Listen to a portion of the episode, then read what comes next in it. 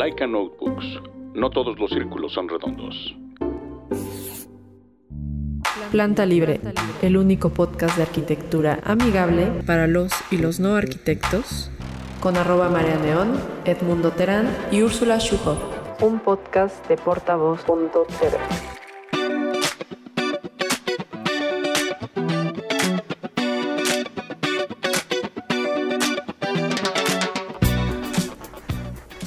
Hola amigos.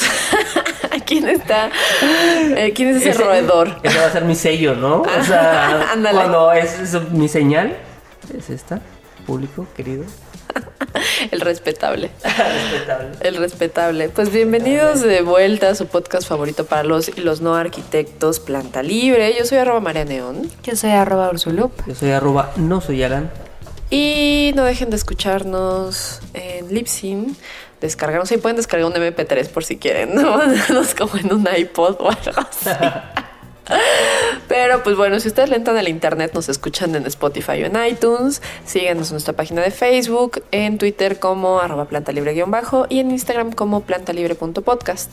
Si además quieren apoyar nuestro trabajo, eh, pues visiten la página de Patreon que es patreon.com barra plantalibre.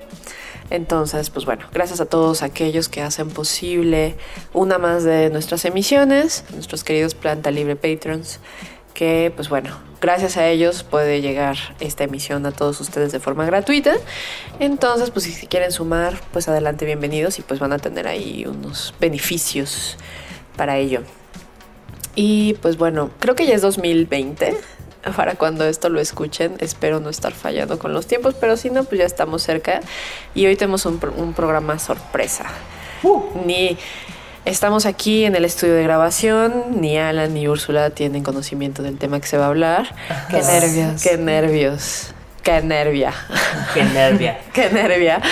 Y pues bueno, eh, hay un escucha porque bueno, nos estuvieron compartiendo como sus... eh, lo que escucharon más en el año y en eso hay como mucho planta libre y les agradecemos a todos que nos lo compartan, que nos escuchen y que sigan hablando de nosotros. Y hay particularmente un eh, seguidor, un podescucha, que nos mandó un mensajito eh, contándonos como que era un gusto amanecer, amanecerse maqueteando, ¿no? Entonces, creo que en muchas ocasiones hemos hablado como de estas anécdotas de la escuela y pues bueno, tampoco queremos ser como demasiado repetitivos, pero yo voy a hacer en este episodio, y esta es la línea del tema, porque ya no hemos echado como casi chacota y casi todos son temas muy arquitectónicos y los no, no arquitectos pues también tienen su corazoncito y, y necesitan una oportunidad. Para la señora que nos escucha Exacto, en casa. para ti, tía, que estás ahí lavando los trastes, eh, pues quisiera que el episodio de hoy fuera como un poco a la nostalgia, porque además pues ya se nos va una década. ¿Quién lo diría? Ay, ¿no? Dios. Yo recuerdo cuando temíamos que fuera a pasar algo en el 2000 y luego en ¿Qué el cosa? 2010. 12, 2012. Dos- no, pues había 2000 y luego 2010 y luego el 2012 y pues bueno, o sea, como todas estas según revoluciones que iban a llegar. ¿Cuál es la de los mayas? ¿En qué año El fue? 2012. 2012. Ujú. Que no es que te hice una peli de apocalipsis, apocalipto. Apocalipto. No, esa es otra. Pero bueno, el punto es que, eh, pues, esta es como apología a la nostalgia. Y a mí me gustaría como que nos vayamos ahorita turnando.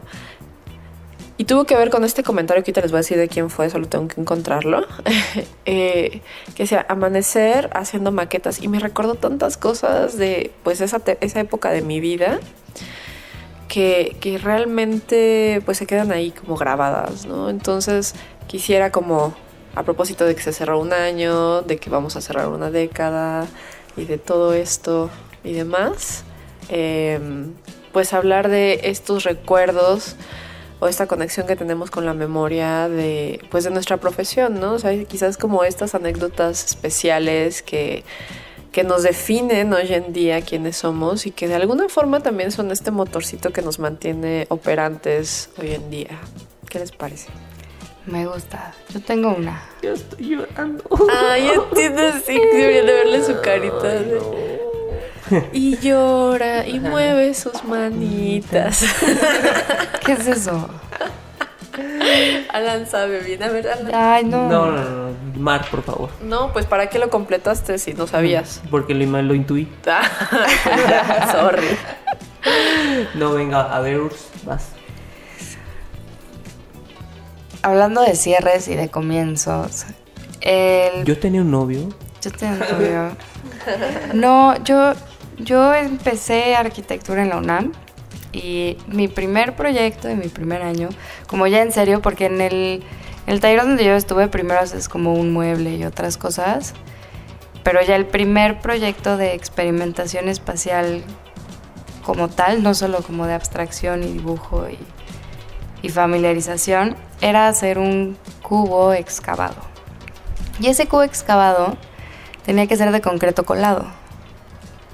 Y, bueno, no, tenía dos etapas. Primero tenías que hacer una, maqueta de tu excavación con lajas de batería densa, así laja sobre laja. Y luego ya tenías que colarlo. Bueno, las cortadas de cortar laja por laja, yo creo que nunca me corté así con otra maqueta. Y luego me acuerdo perfecto de estar haciendo el colado y de pensar, o sea, fue hasta existencial, me cuestionaba como de verdad quiero hacer esto, o sea, de verdad voy a seguirme desvelando el resto de mi vida en, en esto que ni siquiera en ese entonces no comprendía la importancia de esa experimentación.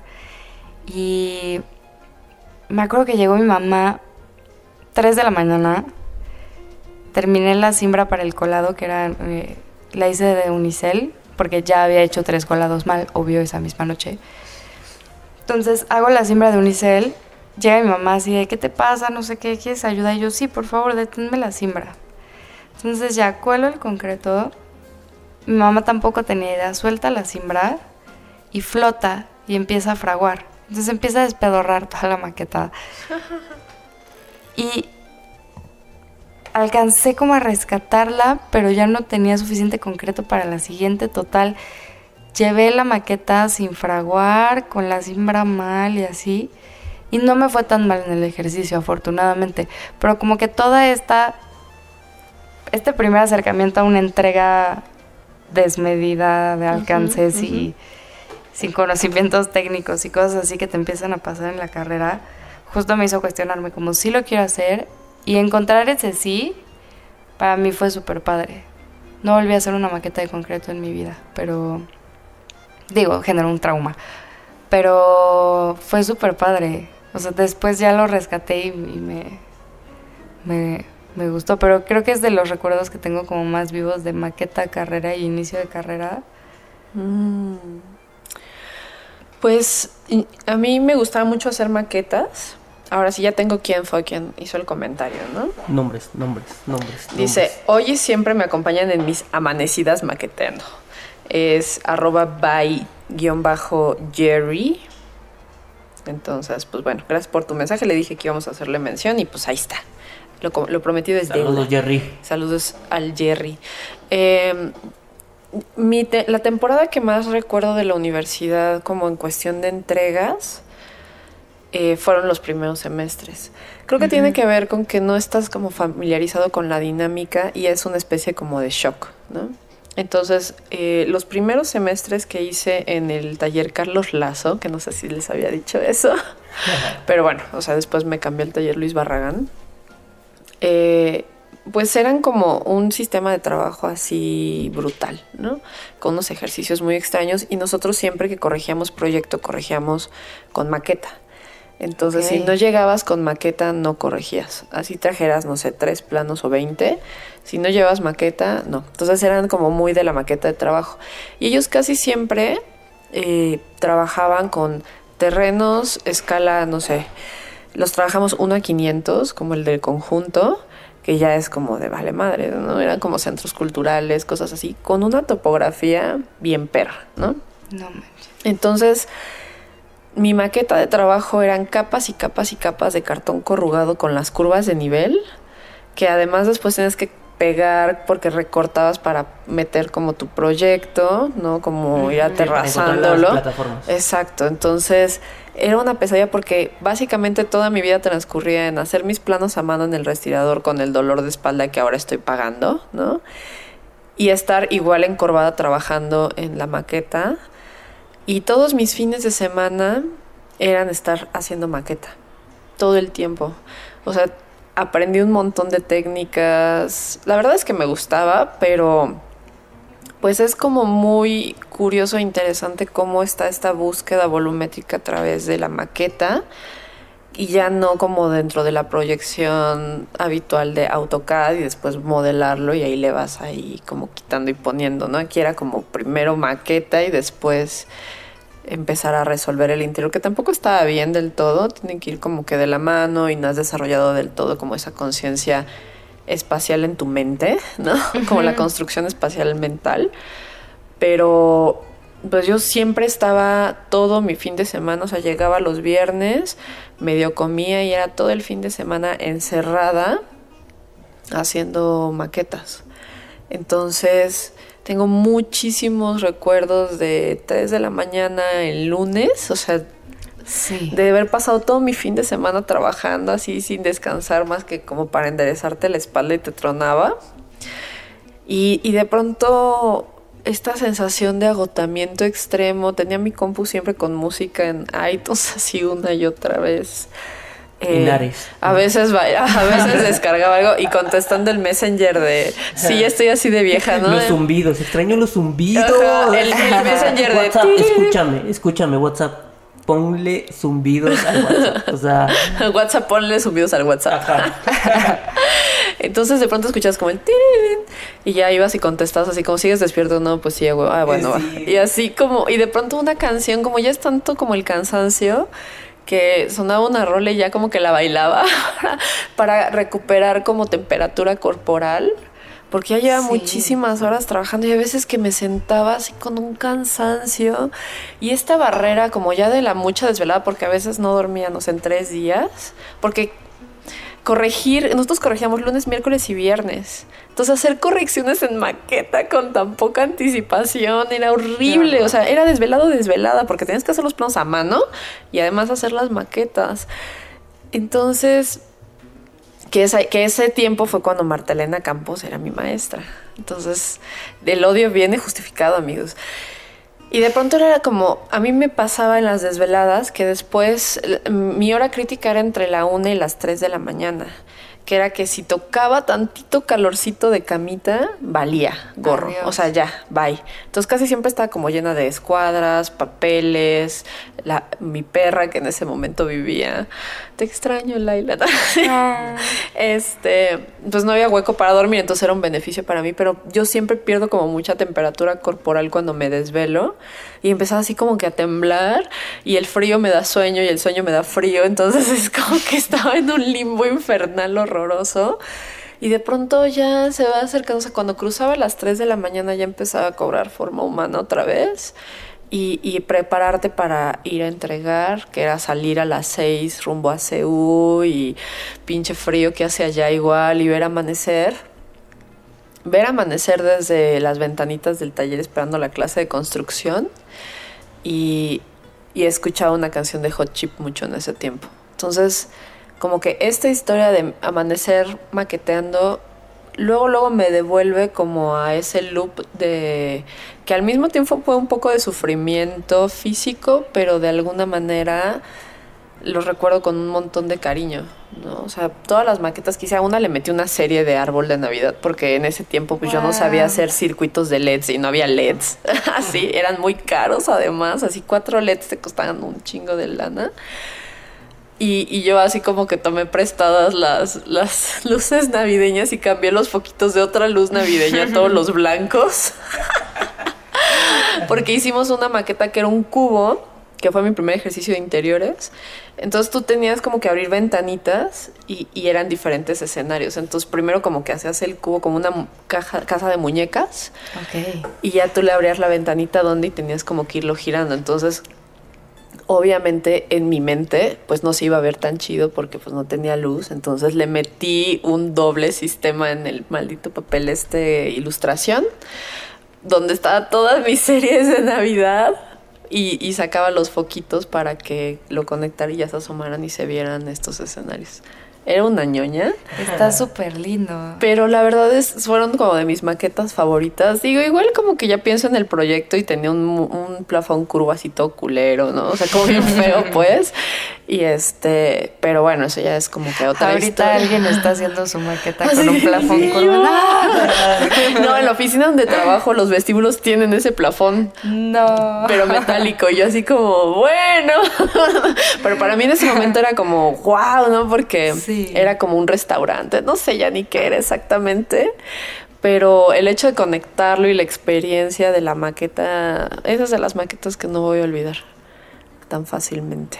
¿No hacían eh, como estrategias de emergencia de que me hablas a las seis porque Sí, si me duermo? sí. Esas son clásicas. Si ya no te contesto en 20, o sea, nos vamos reportando cada Sí. hora y media, pero si ya no te contesto me marcas, pero en ese tiempo, no sé, o sea, como a veces tenías que marcar a la casa, nada más y colgar.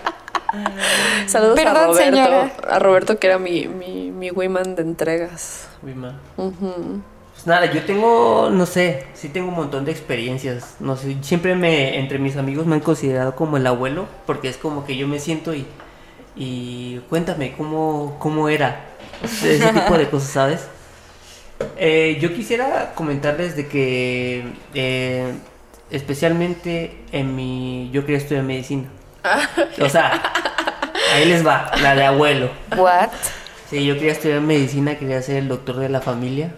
Ay. Porque eh, yo tengo un hermano que me lleva ocho años de diferencia y él ya estaba estudiando arquitectura. Entonces para mí fue como que cuando él dijo, no voy a estudiar arquitectura, para mí fue como que, puta madre, ya me la ganó. O sea, ya yo no puedo estudiar arquitectura otra vez, ¿sabes? Y Ya. fue como que no, si él ya está haciendo, yo no puedo ser arquitecto. O sea, fue mi mentalidad puberta tal cual, ¿no? y bueno, llegaron las fechas en las que ya venían los exámenes de admisión, ese tipo de cosas. Y, y para, para las personas, la mayoría de las personas que son de, de Minatitlán, que es donde yo soy, el, como que la, el CU de allá es la Universidad Veracruzana, la UV. Mm. Entonces mi tirada era ¿La la UV. V? La V, va a decir sus vecinos. Les dice. Saludos a todos. Eh, y nada, entonces esa era mi tirada, ir a la UV. O sea, para mí es eso, la UV, Jalapa, y ahí estudio arqu- arquitectura. y- Pero eh, para esto eh, mi, mi mentalidad cambió cuando yo me metí a... Te metes como una especialidad en la prepa. Preparatoria, como un área. Un área, exactamente. Y yo agarré servicios paramédicos porque yo quería ser doctor. Ujú. Doctor, pero por favor, sí, doctor. ¿no? Este, doctor Alan Rojas. Y Ay, todo lo dice como con ensoñación, ¿no? Sí. Ay, querías ver tu batita bordada con tu exactamente nombre. aquí de links. No, ahora tienes que ser doctor en diseño Sí, arquitectónico. exactamente. Eso es un tema también que quiero, que quiero hablar, pero más tarde a ver si me dan el espacio estas dos señoritas. este, hace falta el mundo aquí, ¿eh? O sea, pero bueno.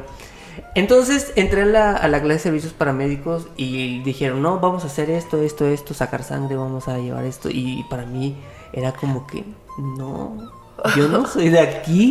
O sea, Todo desmayado. ajá, todo, me asustó, así como que Yo no yo no, yo no voy a intervenir a alguien, ¿sabes? O sea, porque era vacunar, o sea, era, era- era llevar- ir a vacunar, nos llevaban a un hospital a hacer como prácticas. De vacunar. sí, de vacunar, de sacar sangre. Le tenías que sacar sangre a un compañero en esa prepa, sí. Ay, Entonces, sí. Y entonces dije, no, yo no. Yo no pertenezco Yo no pertenezco a esta parte. Entonces, y, o sea, enseguida terminó esa clase y me fui a cambiar de área. Ay. Y me cambié exactas, entonces ya ahí lleva dibujo técnico. Yo llevé dibujo técnico desde la secundaria. Ay, yo también, chócalas.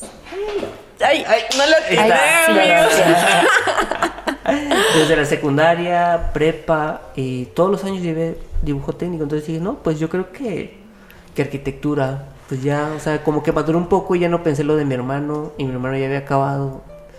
Y bueno, entonces este, para mí yo me iba a ir a la UB, retomando eso. Y un día un amigo, un muy buen amigo, que se llama Anuar, le mando saludos a Anuar. Él un día llegó, él es muy inteligente, la, sabes, la persona más inteligente de la escuela y me lleva muy bien con él. Y un día llegó y me dice, ya acabo de sacar ficha para la UNAM y que no sé qué.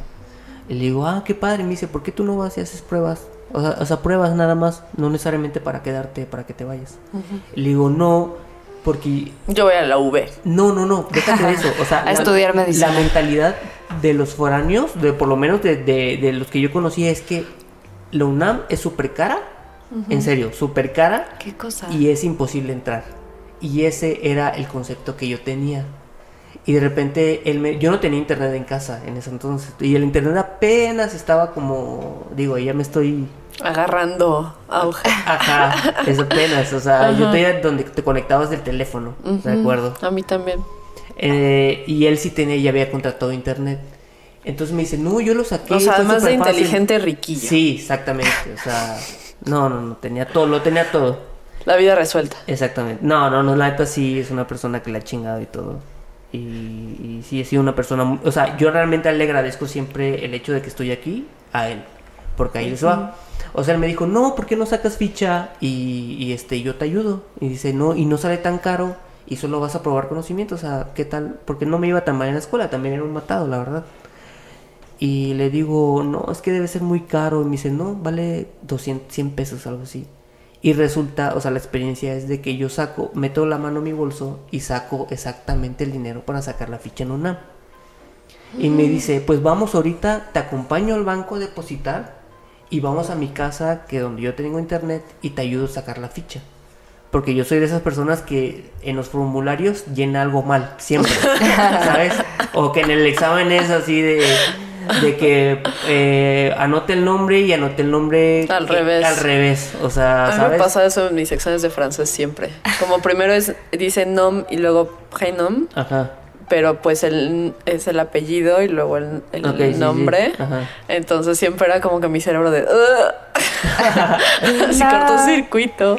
Bueno, entonces este me acompañó, recuerdo que lo llenamos, eh, yo no tenía nada de conocimiento y me anoté para FESA Catlán, arquitectura. Oh, no. Exacto, o sea, sí, de plano, o sea, no, No. sabía yo nada. Y fue como que, ah, bueno, pues fue Zacatlán, creo que hay SU. O sea, en serio, o sea, ese es mi- ¿Y él no te dijo nada? No, él tampoco sabía, o sea, en serio, es como... Oh, No hay ¿entiendes? orientación vocacional. Exactamente. Ya. Y bueno, eh, yo nunca, nunca había venido a la Ciudad de México, nunca.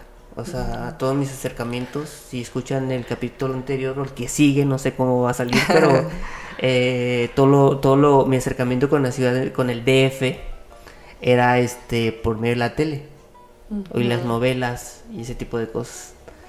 Y nada, vine, resultó que yo tenía una prima un poco lejana que estaba aquí y estaba, esta, ella estaba juntada con, un, con, un, con otro chico, ¿no? Entonces yo llegué con ellos, ellos me acompañaron a hacer el examen y todo, y a mí me encantó la diversidad de ver a alguien que era darks, alguien que era punk, las vestimentas súper, o sea, neta, una variedad de personalidades que tuve, o sea, impresionante, o sea, que, que, que mi, donde yo soy, o sea, no ves eso y es súper raro, súper raro. Y de repente ver el ángel, de repente ver esos taxis verdes que existen, que son reales, para mí fue muy importante, muy... muy Como ir a un set.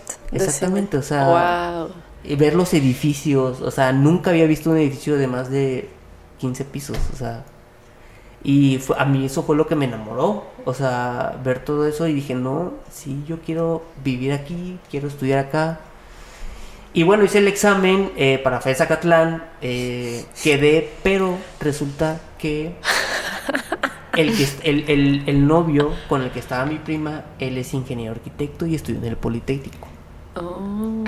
Y él me, di- él me habló, me dice, no, sales como ingeniero arquitecto y esto. Y, Y es así". dos carreras en una y Ajá, tú. dos en oh, una. Eh, eh, o sea, imagínate, imagínate. Te la vendió. Sí, obviamente, que no me arrepiento. O sea, era un, verdad no me era un arrepiento. reclutador como de testigo de Jehová, De pero Jehová. del poli, güey. Sí, me Las dos por- te ofrecemos dos por Dos uno y tú, uno, como, sí. oh my god. Dos en uno, o sea, lo que me ahorro, ¿no? Y no, o sea, eh, me di, me y no es comentó. como la UNAM, ¿no? Ajá. Y me comentó y todo. Y la verdad dije, no, pues mi tirada, ya que me enteré de que Acatlán era hasta Aragón, no sé, no, no me acuerdo dónde. Lejos, ajá. Ajá. Eh, dije, no, pues voy a volver a hacer, pero ya para CU, ves que hay dos opciones. Y bueno, entonces eh, dije, voy a hacer otra vez para CU. Y él ya me había hablado del Politécnico. Y, saqué ficha para el poli, chequé el plan de estudios y algo que tengo que confesar es que a mí no me gusta leer. En serio, tengo un problema con leer. Quizá por eso me dedico a hacer renders porque soy súper visual. Muy visual. O sea, si escucho o veo algo... Por eso lo- llenas mal formularios. lo- Ajá, lo recuerdo. O sea, lo recuerdo. Tengo... No, no es que tenga Y memoria los que sean terapeutas así tomando nota, Ajá. ahorita los escuchas de "Mm, muy interesante. Sí, entonces, este, chequé el plan de estudios y la verdad me gustó más el poli, porque dije, siento que es muy teórico el de la UNAM. Y independientemente Sí. de que mi, mi- Muy humanista. Ajá, me, me, me dijo del, de, me vendió la carrera del poli. Pero no te daba. Y leer ecuaciones y eso qué cálculo, ¿no? Pues No, fíjate que pues era matado, o sea, sabía Sabía dos que tres sumar cosillas. ya sabes. Los quebrados me los sabía chido. Suave, sí, Suave. suave. Sí, no me fue mal. Órale. Y esa es mi experiencia. ¿Cuál fue tu promedio? De nueve, cerrados. Ay, pero. Nueve cerrados. Qué bien. Y, o sea, porque aparte soy un desmadre, la verdad soy un desmadre. Soy no, de. Soy, pero soy- ¿por qué dices eso? O sea, no, o sea, soy. No tienes cara. No, para nada. O sea, soy de esas personas que puede ser aplicada, pero es un, o sea, es una fichita, o sea, sí hice muchas cosas. Eres una fichita. Hurté, este, hice bullying, cosas así, entonces. Eh, sí, hurté, Dios, hurté, robé ¿qué? y todo. ¿Suspiros o qué? No, ojalá, ojalá. este. Es que así decían en Hitch, ¿no? ¿Alguien vio la peli? Como si vas a robar, sí, sí. roba Suspiros, o o besos. suspiros o alientos o roba besos, y no sé. Y prácticamente esa es mi historia de cómo llegué a estudiar arquitectura. Guau. Y no me arrepiento de nada. ¿Sabías que O'Gorman inventó, bueno, no inventó, pero inauguró y promovió la carrera del poli? ¿Sabías que en Aesia Tecamachalco se grabó una canción de José José? No. Sí, un- hay un video, no me acuerdo cuál es la canción, pero se grabó ahí en Aesia Tecamachalco. Bueno, mi papá es del poli, él da clases en el Politécnico. Y mis hermanos Ajá. estudiaron en el poli, pero mi papá estudió en la UNAM. Entonces, pues bueno, Sí. somos hermanos al final sí, del día. Sí. camino. Sí, Yo la verdad que nunca he, bueno, por lo menos en el aspecto laboral nunca es como esto es para esto y este para esto. Me da ¿no? mucha Jamás. risa que, bueno, mi papá es biólogo y, y saliéndome como mucho del tema, pero yo estoy en una prepa de la UNAM, o sea, hice mi examen del COMIPEMS y lo tuve que revisar así con el internet, ese horroroso y mi impresión así como toda chafa de con mis aciertos de mamá, sí me quedé. Entonces me acuerdo que yo estaba igual en área 1, y, pero teníamos laboratorio, ¿no? Física, en el laboratorio de química y mi, o sea, todas mis batas desde la secundaria pues son del Politécnico, ¿no? Porque ahí papá le daban sus batas y nada más pedía como una talla pequeñita para mí. Entonces siempre que, siempre toda la secundaria pues no importaba, ¿no? Porque pues nada, llevas tu bata blanca ahí Sí. para tu mechero de Bunsen y así. Pero pues ya cuando estaba en la prepa, pues iba yo con mi bata, el politécnico y todos como de... mm, y más que en las prepas, bueno, yo iba en prepa 5 y como bien, este...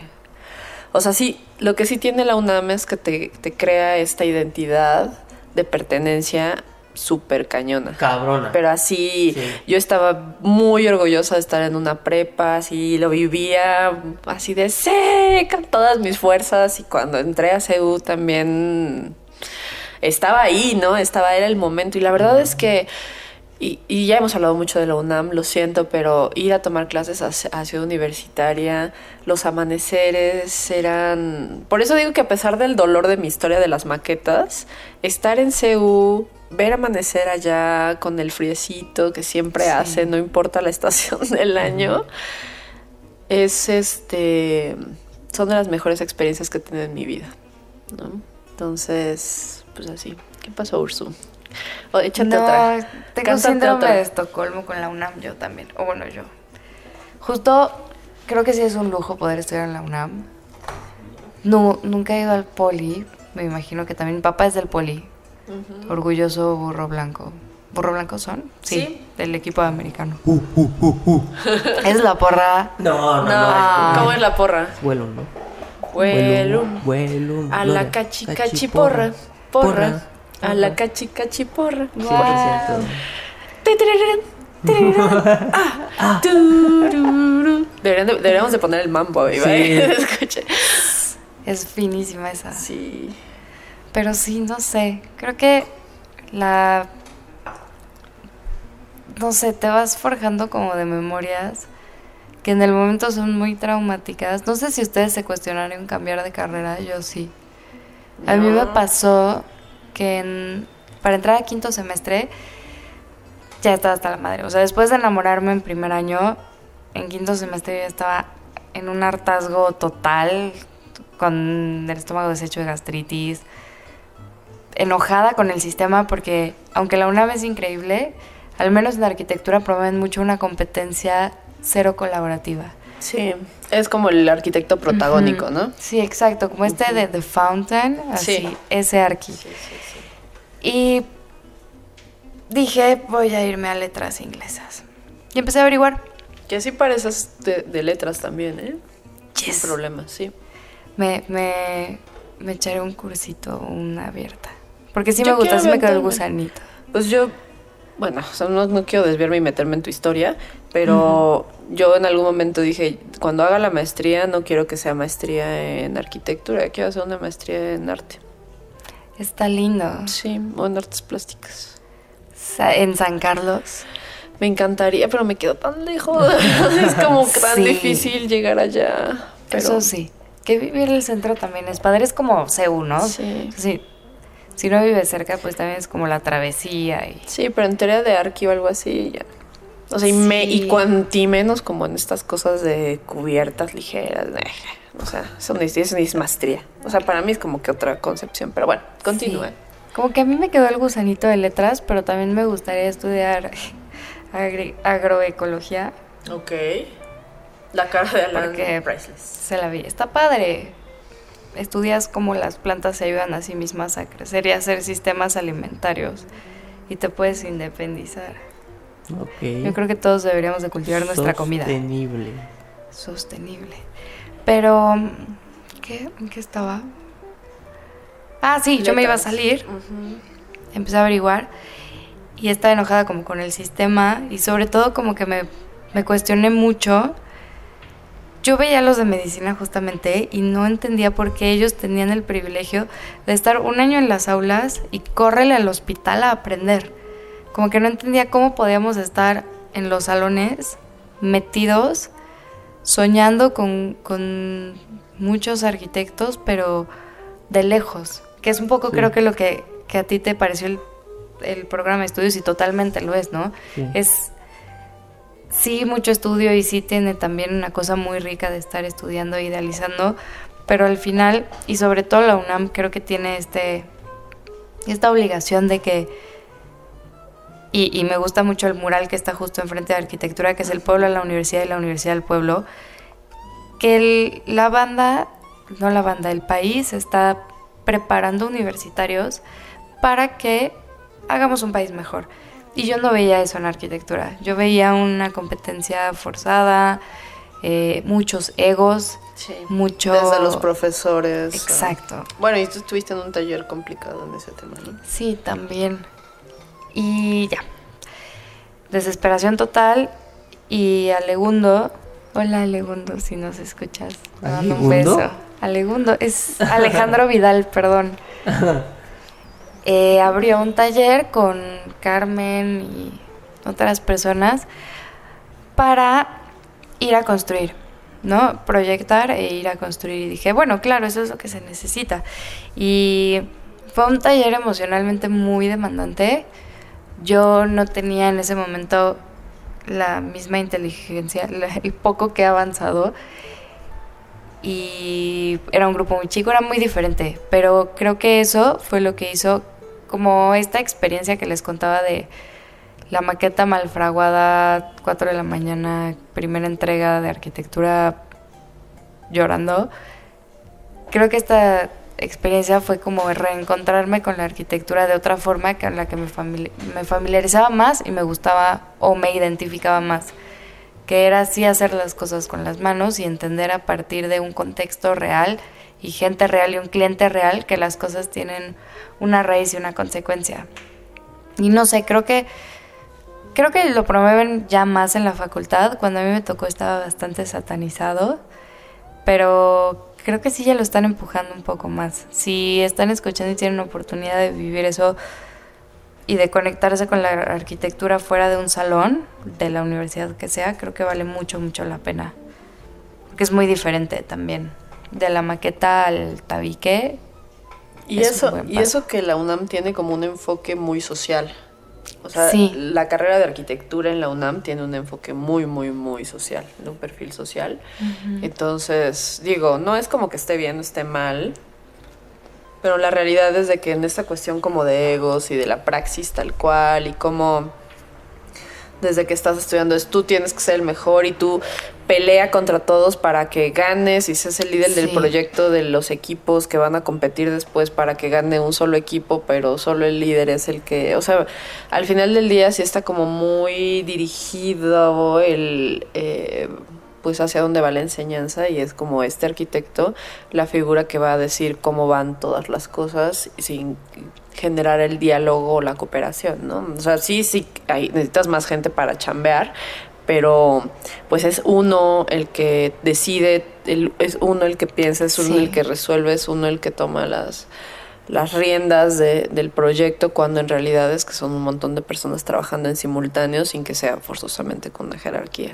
Y creo que es una idea muy jodida ver la arquitectura porque al final es contra natura. Todo es un sistema que participa en un chorro de cosas y generar un proyecto participa un chorro de gente, no solo arquitectos, ¿no? En otros episodios hablamos también como de esta cosa de la transdisciplinariedad, pero se quita ese valor que tiene incluso al usuario, ¿no? Ya de pronto te inculcan esta figura donde tú vas a dictar el futuro perfecto cuando no sé, por ejemplo, nadie sabe mejor cómo vivir su casa que quien la vive.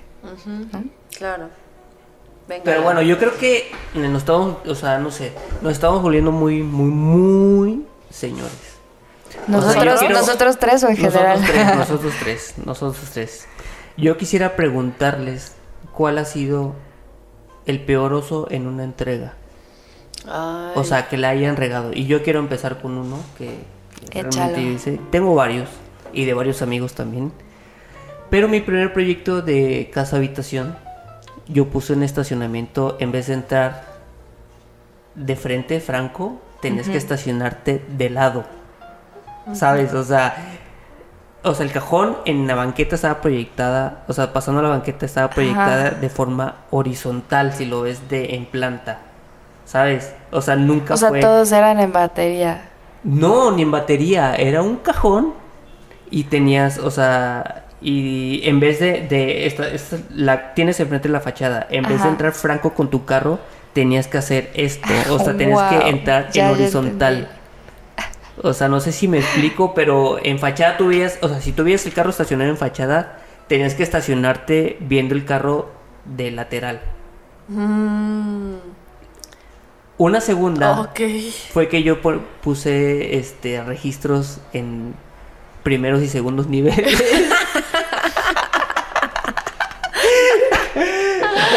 ¿Qué es un registro, Alan? Para Un registro es, eh, es donde se canalizan todas las aguas negras jabonosas de cualquier edificio o construcción. Eh, por lo regular son este de las de casa habitación son de, de, de tabique, ¿no? O algunos son fabri- prefabricados.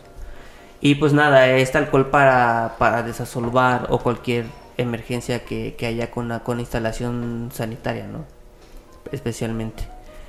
Y, y pues se ponen siempre en planta baja. O sea, cualquier bajada, toda bajada va directamente a, a registro. Hay registritos, ¿no? De pronto. Sí. Sí, sí, sí. Según yo pero- Pero no el- registro no, tal, el- Ajá, registro. no, no, el, el, señor el- no el registro. que te el corte, o sea, el, De el- el del de plano, el que, Bibliocat. ponía- el que ponías el detalle de Bibliocat, de aquí de Ajá, los tabiques y el ese centro, el. Bibliocat. un clásico, el Biblio- Fíjate. Bibliocat. Tú, Yo Mara. ¿Se acuerdan de su cuenta de Bibliocat? Sí, no. Yo no, yo no yo me acuerdo, yo, yo sí no. sé varias, no sé, pero... La tengo asociada al mail. Yo todavía uso Sí, Bibliocat. todavía te llega ahí el spam de... Ay, no, qué horror. Fíjate que mm, yo recuerdo como. tuve un par de proyectos que sí me gustaron mucho. Y que dije como no manches, ¿por qué no los guardé? Y uno fue un kinder en el Ajusco que lo hice con construcción en madera y me clavaba un chingo como en la biblioteca a buscar soluciones y hacía mis detalles y los dibujaba. Esa también la hice con iluminación y con LEDs y la hice esa ya de madera balsa porque ya era bien pro, según yo. Ok. Qué bonito. Y con, ajá, y con este, con este acrílico bien delgadito para el cristal y dobles cristales. Bueno, ese proyecto estaba bien bonito. Eh, pero hubo uno en tercer semestre que fue una casa habitación.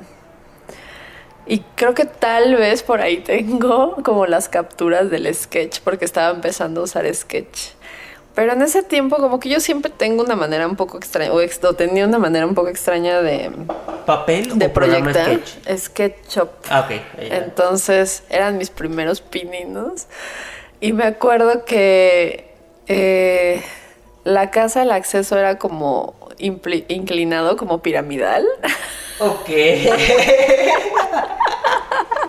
No a Eso- buscar. a, a eso me refería exactamente, ese O tipo sea, de cosas. era sí. como piramidal y ya saben, como el huequito, así, no sé si alguien jugó como Mario Bros alguna vez. y de pronto cuando abrían como esta puerta secreta y se hacía un hueco así, como, como restándole. Bueno, así era el acceso. Y la recámara principal que estaba en el segundo nivel, que me acuerdo muy, muy bien, que además me costó mucho trabajo modelar, porque sí, no sabía sí. bien cómo destruir curvas y así. Wow. O sea, era todo el frente era curvo. O sea, era curvo y era un cristal. Entonces la cabecera estaba recargada en un muro, pero todo el frente, porque en mi mente era como para que vean el jardín, ¿sabes? Pero aparte curvo, o sea, lo pienso y digo, de seguro y le hubiera puesto cortinas y se hubiera visto horrible. O sea, digo, ahorita, hoy en día así como chale, El costo. ¿no? Sí, exacto. Bueno, el sol en la jeta todo el día. O sea, esa, re- esa recámara iba a ser un infierno porque además creo que Era sur. tenía orientación. es sur. tu ventana es sur. no, horrible. Entonces, o sea, me acuerdo que le eché muchas ganas a mis planos y hacer mi modelito y estaba como cuasi orgullosa. Es que en ese tiempo yo estaba muy clavada con el deconstructivismo, además.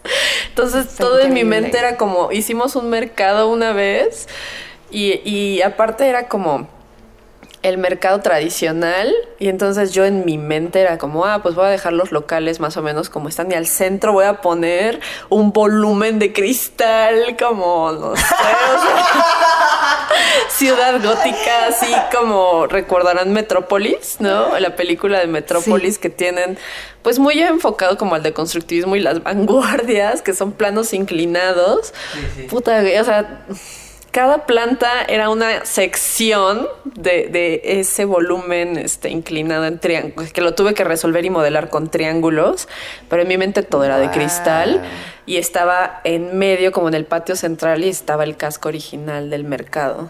¿Has ido a la biblioteca de filosofía y letras? La nueva no. Hay una nueva, ¿no? ¿O ya no? Hay, hay una remodelada, pero la de los noventas, Ah, no, no me que, acuerdo. que da como el circuito, justamente tiene un cilindro de cristal que perfora la biblioteca. Bueno, pues...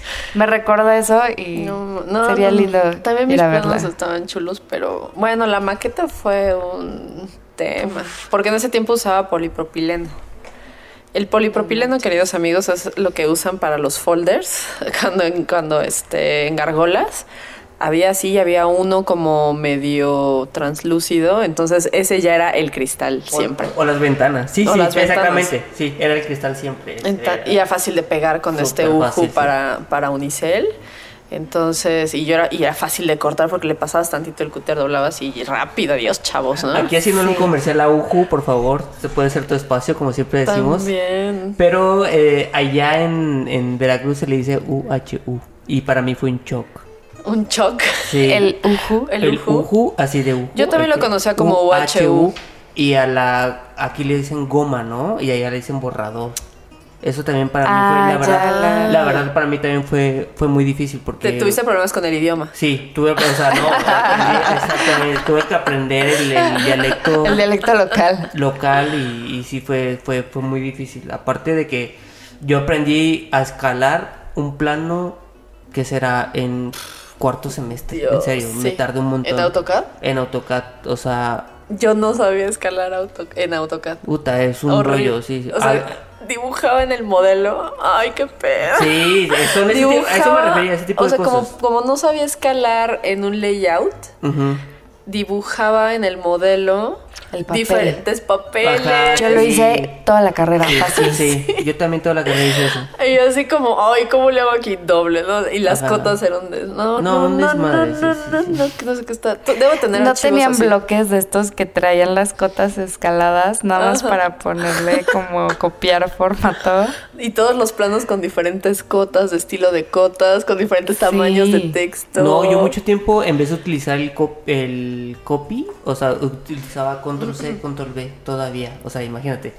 O sea, el control C Ah, para copiar, en vez no de copy, co. ajá, no usaba CO. Ajá, ajá. CO enter, para, Ya. o sea, copy para. Chin. o sea, utilizaba control C, seleccionaba Ah, control C y control sí. V, pero no AutoCAD.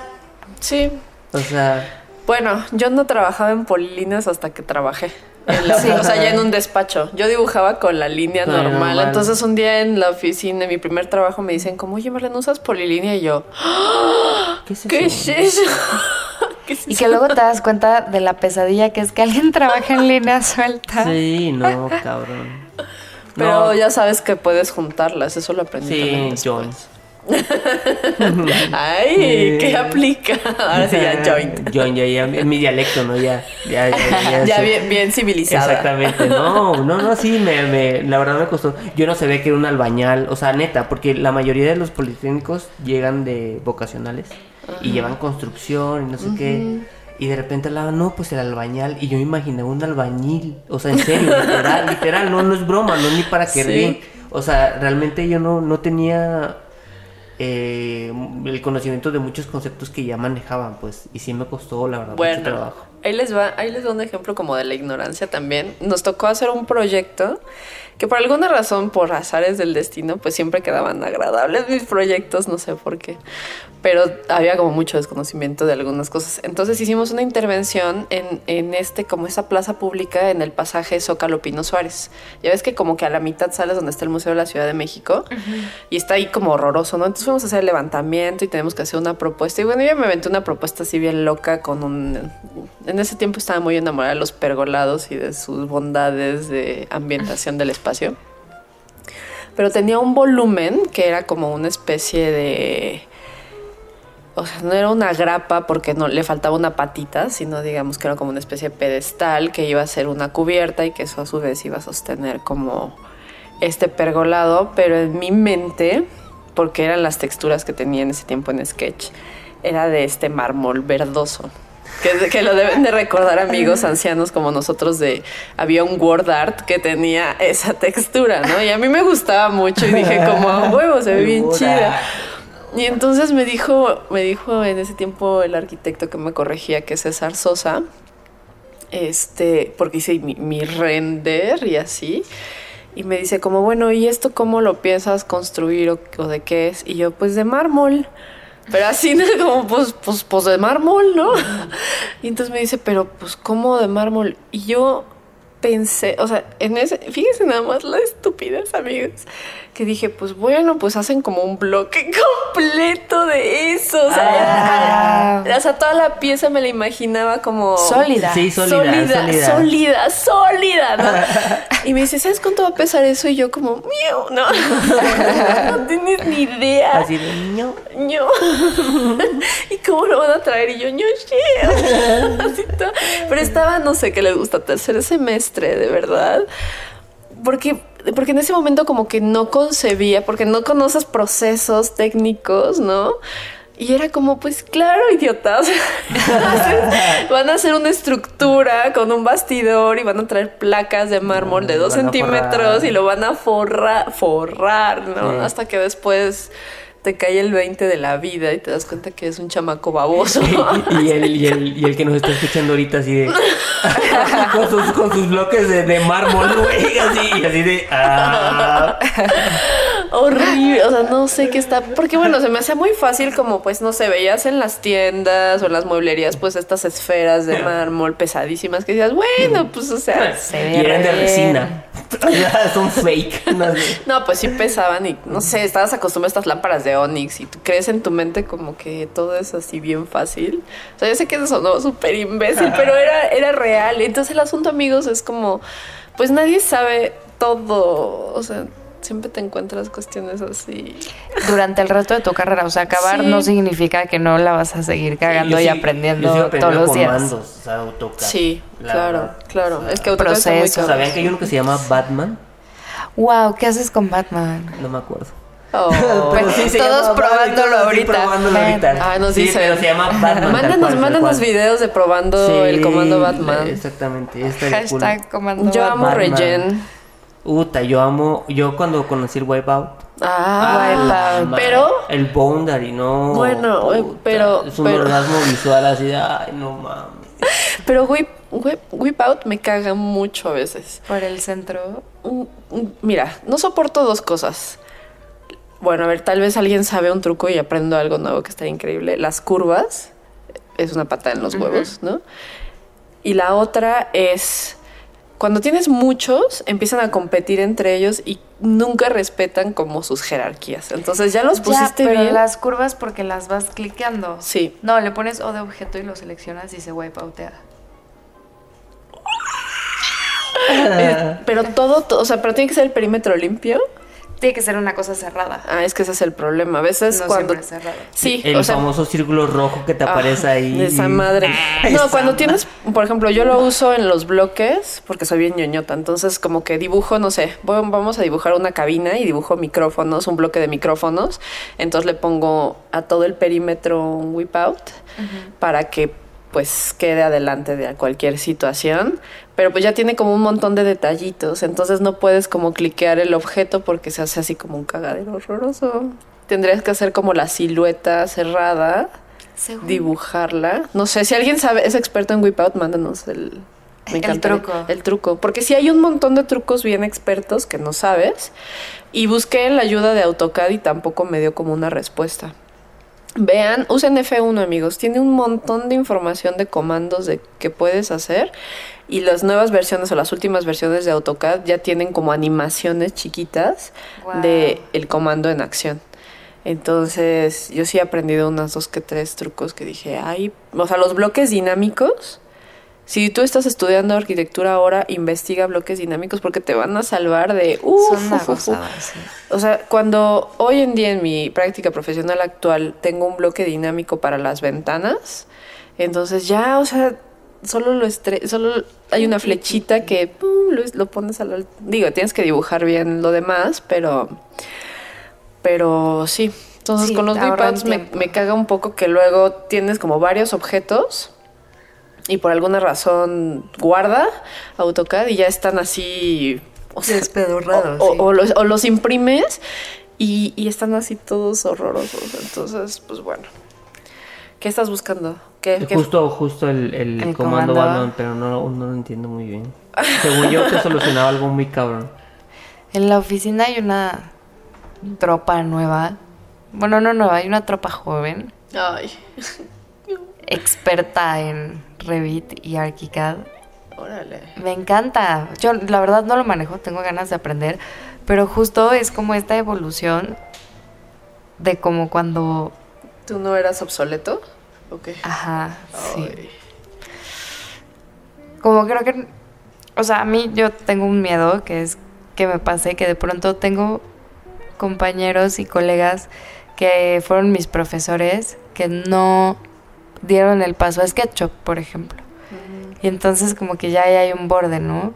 o, o colegas más grandes que no dieron el paso a AutoCAD. Y que ahí hay otra brecha. O sea, ahorita que vi a la tropa joven fue como, tengo a mí que me, estudiar. a mí, a mí todavía me llegan este planos estructurales en Excel.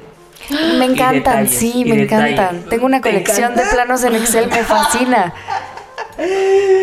Es que es, es como una búsqueda forzosa del lenguaje de agarrar y decir, Voy a hacer estas celdas más delgadas Ay, porque aquí no. va un muro. Dios, sí. Mándenme Son uno de esos planos, yo Te no los lo Pasamos. Excel, sí. Ay, no, qué pesadilla. No, pero, o sea, realmente, uh, la verdad, algo que quería comentar también es que yo la verdad sí terminé muy, muy, o sea, sí, terminé muy cansado en la carrera. O sea, me neta me Ujú. desvelaba un montón. Sí, yo Y también. me da, la, o sea, en mi, en mi persona, o sea, esto es una opinión personal, yo no quiero volver a estudiar. O sea, Así. eh, así. Sí, yo ¿sabes? tampoco O sea, lo haría. No, no, Tampoco. no, jamás lo haría. Estoy muy contento con lo que aprendo ahora, conociendo más personas, conociendo. Y ese tipo de. O sea, conociendo más personas y aprendiendo más programas, más comandos en el ambiente laboral, puta. O sea, es un conocimiento muy, muy padre, muy bonito. Y que la verdad eh, he conocido gente, colegas, arquitectos que, que se dedican mucho también a. que no son como envidiosos y, y la verdad es que la comunidad de arquitectura es muy, muy bonita, la mayoría. O sea, te, te ayudan y te dicen sí, esa es la manera o no. Hasta para imprimir, ¿sabes? No, No. pon la hoja boca abajo porque, Ajá. ¿sabes? Es- es- está eso, ¿sabes? Eso me ha pasado muchas Ajá. veces. Cuando Sí. quieres reciclar y Ajá, de, quieres oh, reciclar no. y ah, esto está arriba o abajo y ya lo habías hecho como un montón de veces y, y- y le preguntas al de al lado y no, sí es el de abajo. Ay, no. Las primeras láminas de, de Photoshop para mí fueron una pesada. O sea, mis primeras láminas. Ay, ay, ay. Pues ya sabes que bajar la imagen de internet, del internet, y pues no sabes de las resoluciones. Entonces, como que tú nada más la haces grandota la hoja y dices, como, ah, ¿qué puede pasar? Exactamente. Y sale toda pixeleada y no se lee nada. Y tú así con tu carita de ay. Y llegaste. Ajá. No sé, en ese tiempo costaban 180 la impresión en glossy. Ay, no, y así como mamá. Este, pues No, sí. había un montón de papeles que tú decías. O sea, Ay. en el que eras fresa, si lo llevabas en, en, en backlight, se llamaba. Hay Ajá. uno que se llama backlight. Pero que realmente no era ni para eso, ¿sabes? Solo Sí, para. claro, para para mamonear. Ajá. Pues yo empecé a hacer como todo, todas mis maquetas en este papel primavera, que era blanco perfecto y se cortaba súper bonito y se pegaba fácil y era amigable con el polipropileno. Entonces, como que hubo un momento que todas mis maquetas se hicieron blancas y compraba este follaje artificial en Fantasías Miguel. Entonces, ya. Esa, eran- y Que era Trovisel, batería, este, foam. Ajá, o alguien, había locos que usaban este cartón gris. Ah, la- Yo era de esos locos. No Era una es pesadilla cortarlo. No. Difícil. O sea, adiós a tus Sí. manos. O sea, Sí. Bye. Sí, pues cortadas. veladas gratis ahí cortando, Sí. está cañón. No, y luego, pum, el corta láser. Ah, pero yo nunca tuve dinero para pagar corte láser. Yo ¿No? empecé a trabajar a la mitad de la carrera. Entonces, si de por sí, o sea, mis primeros semestres fue un infierno y los últimos Sí. cuanti más, porque no sé, amigos, tenía un Blackberry ese tiempo y, y tenía una clase de teorías contemporáneas arquitectónicas bien densa, güey. O sea, este, este profe nos mandaba a leer a, a Isaac Asimov y Aristóteles y no mames. Entonces, em, pues me acuerdo que yo tenía que ir como a trabajo, a mi trabajo, porque me quedaba cerca de CU, pero no tenía coche en ese tiempo, entonces todo el transporte público, entonces traía mis copias y algunas cosas que nos mandé- mandaba como en un PDF o que no había conseguido copias y traía un PDF, leyéndolo en un Blackberry. O sea, era horrible así, yo como de... y Con, con el mausito ese que tiene. Qué Ay, no. Porque obviamente no tenía un iPhone, ¿no? Entonces, este, pues ahí con mi Blackberry así leyendo el texto porque iba a ir a trabajar y luego tenía clase de la noche y Es salía a las sí. 10 de la noche de la UNAM. Entonces, en ese tiempo daba clases a las 7, de, de 7 a 9, tomaba mis clases, iba a la oficina, al despacho y luego del despacho regresaba a tomar mis optativas en posgrado. Entonces... Yo también me rifé un tiro parecido. Sí, o sea, ¿qué Menos estaba denso. pensando? no sé. Pero iba a clases de 7 a 3 y luego me iba a la oficina de 4 a 8 con cara de 9 y luego me iba a hacer tarea. Yo siento que sí gasté toda mi energía en esos años. De vida, sí. Ahorita no hay manera humana de que llegue a una clase de 7, No, ni con ganas. Puta. no, No. no. O sea, yo recuerdo que, que me desvelaba y todo. Recuerdo ver mis, mis, mis nudillos todos blancos del frío que Ay, sí, o sea, era sé, horrible ya sé, ya sé. ir o sea, desvelarte, casi no conocí un chingo de frío. Recuerdo también que me hacía el café ya valiéndome madre, o sea, de que ya, o sea, como sepa, ¿sabes? O sea, que hacía azúcar, el, o sea, y Nescafé, o sea, no, yo ¿me entiendes? O también, sea, sí, sí. Y ya cuando teníamos una quesadilla ahí, mal hecha. Yo comía chetos en la Chetos, noche. Sí. Entonces así el café todo mal hecho, todo chorreado y Yo y tenía ya una jarra una de jarra. Nescafé con un chingo de azúcar en el refri. Entonces me lo tomaba como si fuera agua, Frío, además. frío. Oh my god. O sea, lo tomaba como si fuera agua. O sea, o sea, con razón no me extraña que en ese tiempo pesaba 52 kilos. O sea, Yo, yo subí 20 kilos. Imagínate, imagínate. Subí 20 kilos en la carrera, cabrón. ¿Neta? Sí, 20 kilos. No, yo siempre veo así como, no, no, no, no, no. no Sí, porque yo era de los que me desvelaba y todo, íbamos a cenar hamburguesas Mm, y me dormía. No, o yo sea, casi con, la- no. con el estómago súper lleno, ¿sabes? no manches. Una vez dormí de las 3 de la tarde del viernes a las 8 de la noche del sábado. Después de una entrega, de Adiós. no haber dormido tres días. No podía abrir mis ojos de lo hinchados que estaban. No los podía abrir. Estaban así como hinchados, así como gordos de, no sé, asqueroso. Entonces fue como la única ocasión que me sentí más desconcertada de lo habitual. Porque desperté y era noche y yo como, ah, ¿qué onda? No, y mamá, ¿estás bien? Y yo, pues sí. De que no tenías ni idea de que te habías No, perdido no un sabía día. que era un. No, no sabía que había perdido un día de mi vida. Pero bueno, ¿qué pasa? Cargador. ¿Qué, qué, qué? Pero ya nos vamos. Ay. Ya casi nos vamos a ir.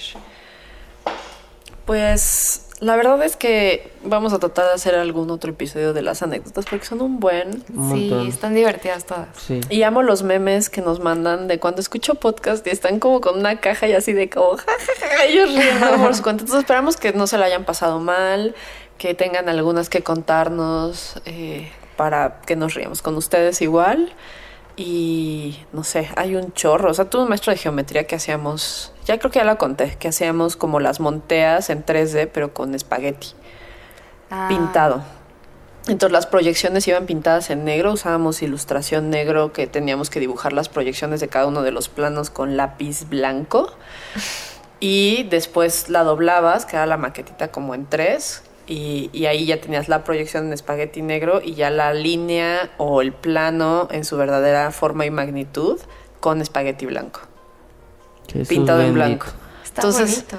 estaban preciosas y eran cuadritos de 10 por 10 y me acuerdo que me las llevaba en una caja de Converse. Pero usaba ya el Metrobús y no les quiero decir en el momento que escuchabas un y tú como porque pasabas horas haciendo eso para cortar el espagueti sin que te cortaras el dedo y pegando línea por línea, pegando los, los que las proyecciones en negro, que todas tienen diferentes longitudes y medirlas. No.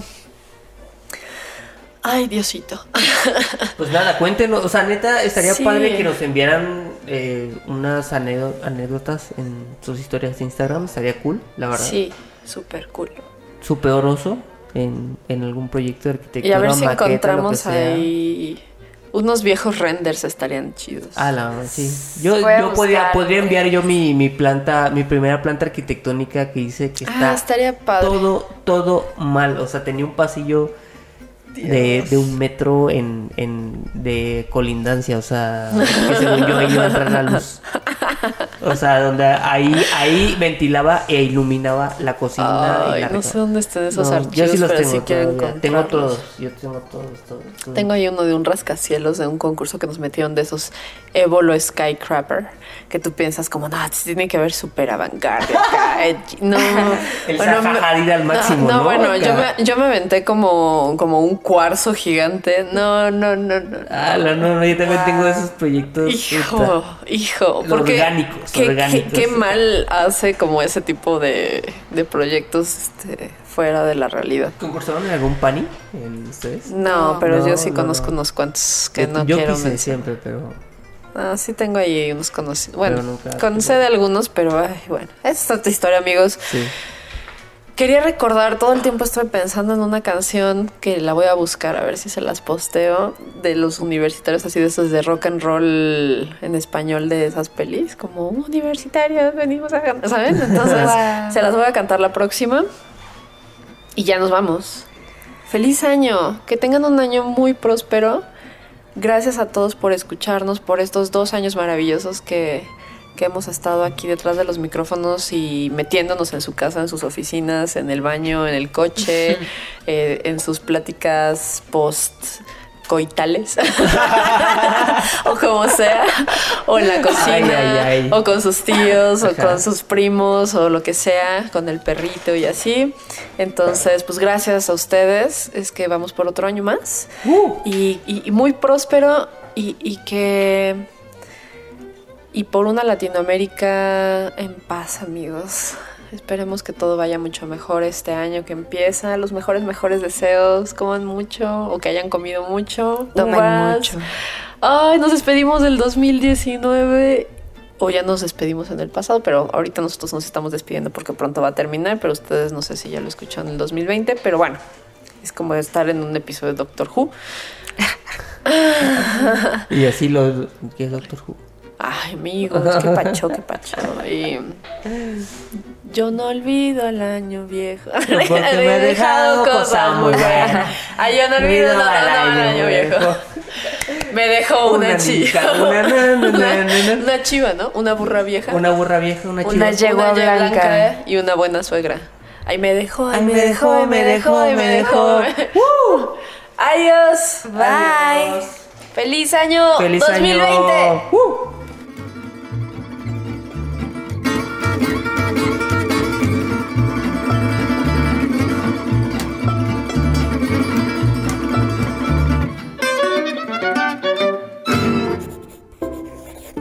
Laika Notebooks. No todos los círculos son redondos.